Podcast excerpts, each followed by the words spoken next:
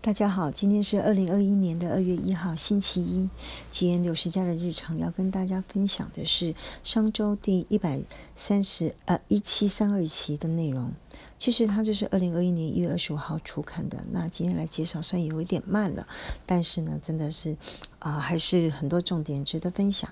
那我先跟大家分享跟投资有关的，是有关于台积电的部分。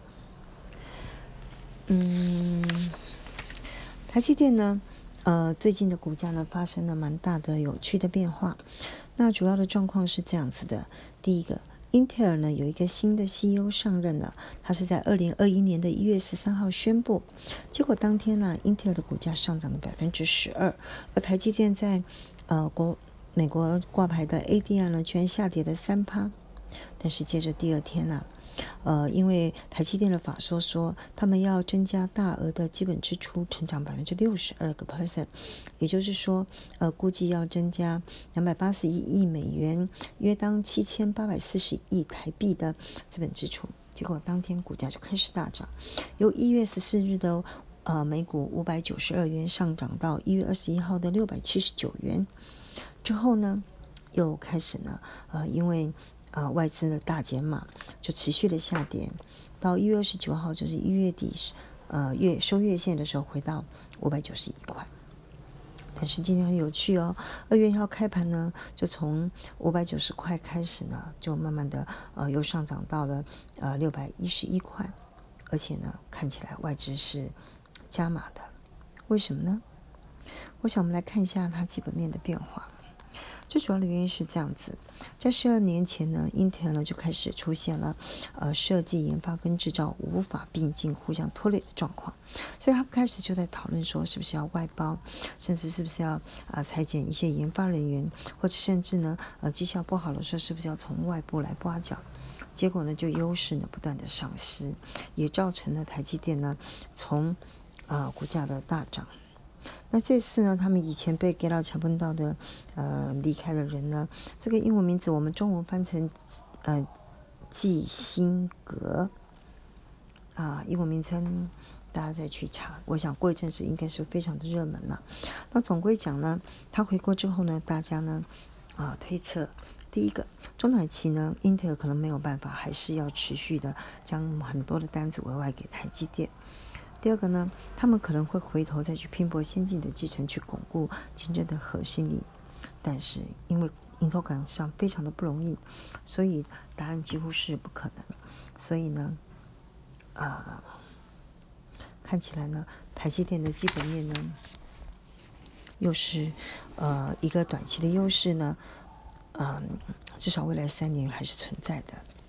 那六十家人的感想是这样子啊，我们最近再看一下哈，我们台湾的科技人才，不管在工作的品质跟工作的愿意投入的时间量来讲，都是一等一的哈，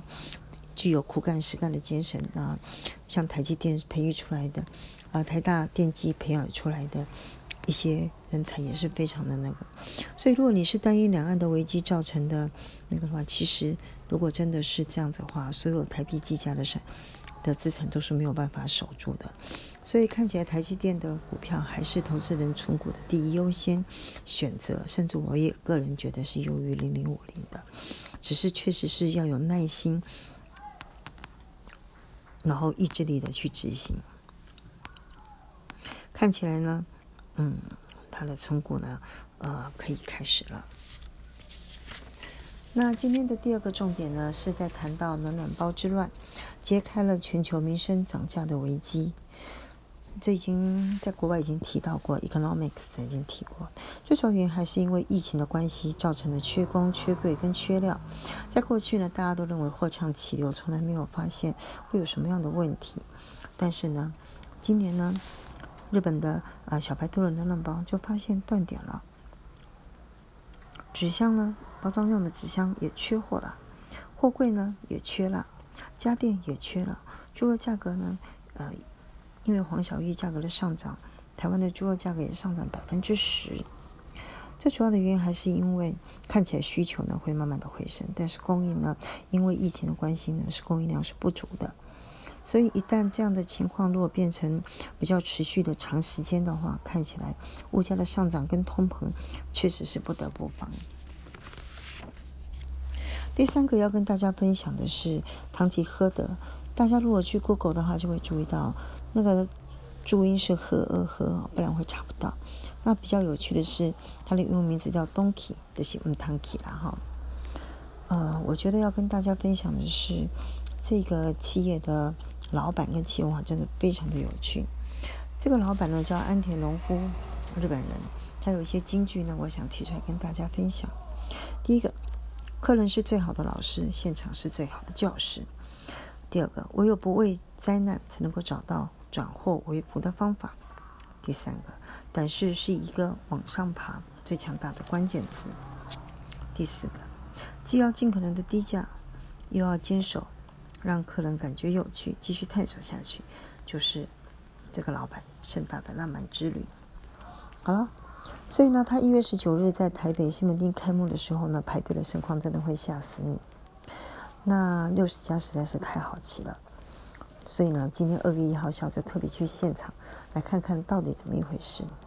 那因为预估还要排队一个小时才能入场，所以呢，啊，我就问了一下，呃，维持秩序的。好，因为是二十四小时营业了哈，所以大概啊，经过沟通啊，六十家人想，明天大早九点以后。十一点之前，上班族上班了，年轻的学生还没有起床，大概是不用排队吧。如果我排到能够进场，再跟大家来分享后续对于 Donkey 的想法。以上。